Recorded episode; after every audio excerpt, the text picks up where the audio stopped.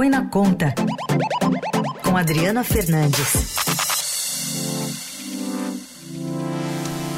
Oi, Adri, bom dia. Oi, Carol, bom dia, Raíssa, em todos bom os dia. ouvintes do Eldorado. Adri, os recursos solicitados pelas montadoras que aderiram àquele programa, aquele plano que busca reduzir o preço dos carros populares, já somam 300 milhões de reais, o que representa 60% do teto disponível.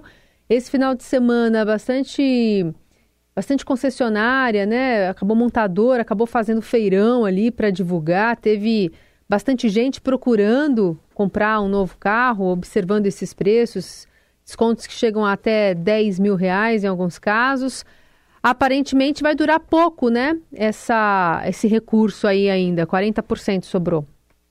É, vai durar pouco porque o, o, as montadoras, a, toda a indústria automobilística já tinha, já estava contando com esse benefício muito antes do anúncio é, do governo federal e as vendas estavam paradas. E o governo agora é, vai para uma nova pressão, Carol, é para aumentar esses, é, esses recursos, é isso que deve acontecer essa semana.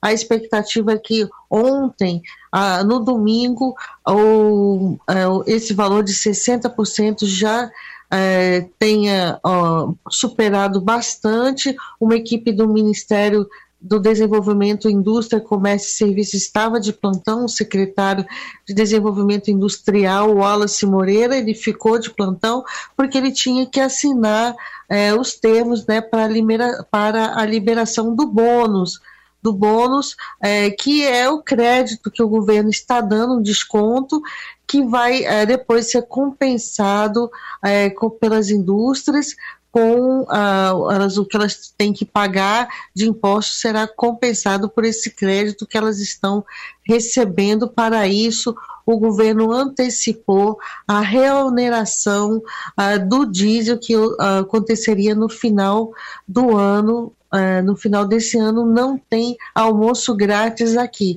Essa medida beneficia a classe média, classe é, mais com renda mais alta para é, comprar esses veículos e tem, o governo tira recursos de outras áreas também. Esse é um embrólio que vai mais para frente. O ministro da Fazenda, Fernando Haddad, terá que lidar, porque há pressão para aumentar esse, esse bônus do governo federal, ele não é só para veículos, ele também é para ônibus e caminhões. O Adri, é, na, naquela reunião de quinta-feira, teve um momento que o presidente Lula, com todos os ministros ali reunidos, chegou a falar em prorrogar esse, esse programa, e aí depois o ministro Rui Costa, da Casa Civil, explicou que era uma brincadeira que o presidente tinha feito e meio que corrigiu, né? Alguma chance de disso ir adiante ou a equipe econômica barraria? Ah, pelo que eu conheço do aqui desse tipo de, de incentivo, já vi, já vi, já, já escrevi sobre é, em outros momentos, eu acredito que possa sim ser, ser renovado, porque o presidente Lula, é, com certeza, não falou em brincadeira, ele realmente defende essa, essa política, foi ele que uh, orientou, demandou, cobrou essa política do Ministério, tanto do Desenvolvimento, como é, do vice-presidente Geraldo Alckmin, comandado por Alckmin, como também uh, do Ministério da Fazenda, comandado por Fernando Haddad. A equipe, da, a equipe econômica não tinha simpatia por esse, por esse produto, né, por esse benefício, porque está lutando com um discurso de que é preciso reduzir os incentivos fiscais para colocar as contas públicas em linha. Em é, diminuir o déficit, prometeu é, zerar o déficit das contas públicas no ano que vem. Já Alckmin também estava com uma política uh, de reindustrialização, batizada de neo industrialização e essa política é, com certeza é, ficou um pouco arranhada quando vem quando sai primeiro um benefício nos moldes antigos ao, à indústria automobilística que tem muita força de pressão aqui em Brasília, Heisen. Bom, Adri, pensando nessa semana, né, o presidente Lula que está nessa viagem internacional aí, vai tratar de alguns assuntos de política externa. Por aqui está tudo sob controle para a reforma tributária, por exemplo? não está sob controle. Na sexta-feira, já na sexta-feira, havia ah, rumor, começou a surgir rumores de que ela poderá ficar por agosto. O Lira está cobrando o relatório do deputado Aguinaldo Ribeiro, os governadores cobrando esses detalhes também muito pouco.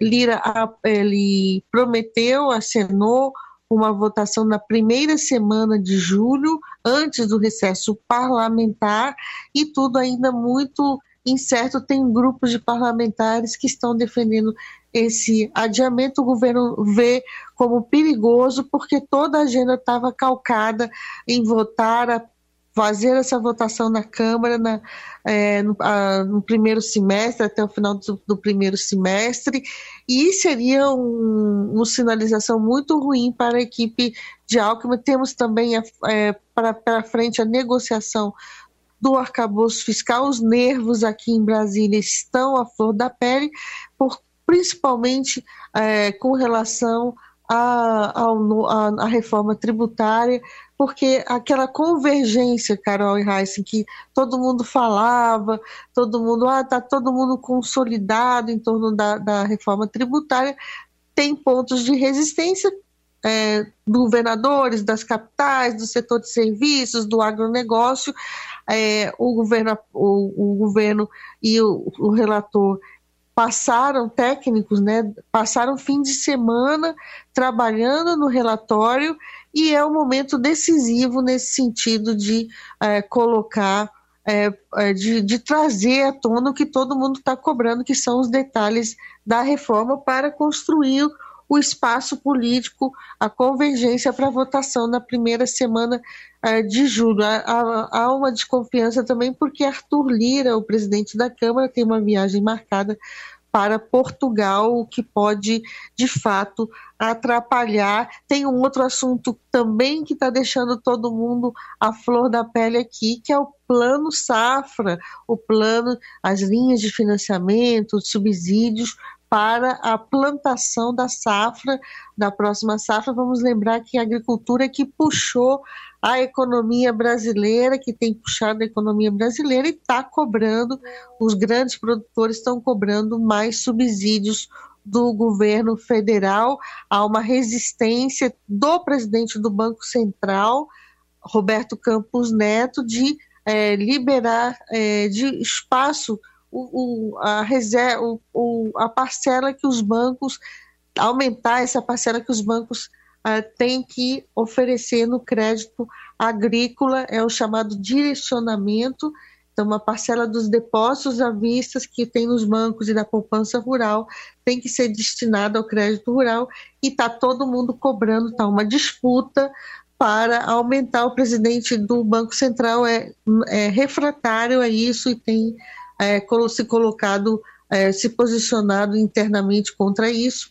E a quem vai decidir é uma reunião do Conselho Monetário marcada para o dia 29, uma reunião em que votam o Haddad, o ministro da Fazenda, o ministro da, do Planejamento, Simone Tebet e o presidente do Banco Central. Vamos ver como se dará essa disputa. Lula ah, é, está sendo pressionado pelo agro, que não é simpático a ele, e ele está tentando acenar aí com o plano, plano safra mais forte. E é claro, ele não quer ser acusado se der algum problema, se a safra cair, né, de ser acusado de que a culpa é, é dele, porque o governo não ofereceu as condições necessárias. Então tem uma briga, uma briga pelos subsídios, pelo lado da agricultura e pelos subsídios do lado do setor automobilístico.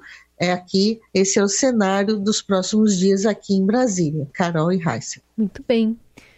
Adriana Fernandes, obrigada por hoje. Até quarta. Boa semana para vocês, para todo mundo que está nos ouvindo aqui na Eldorado. Beijo.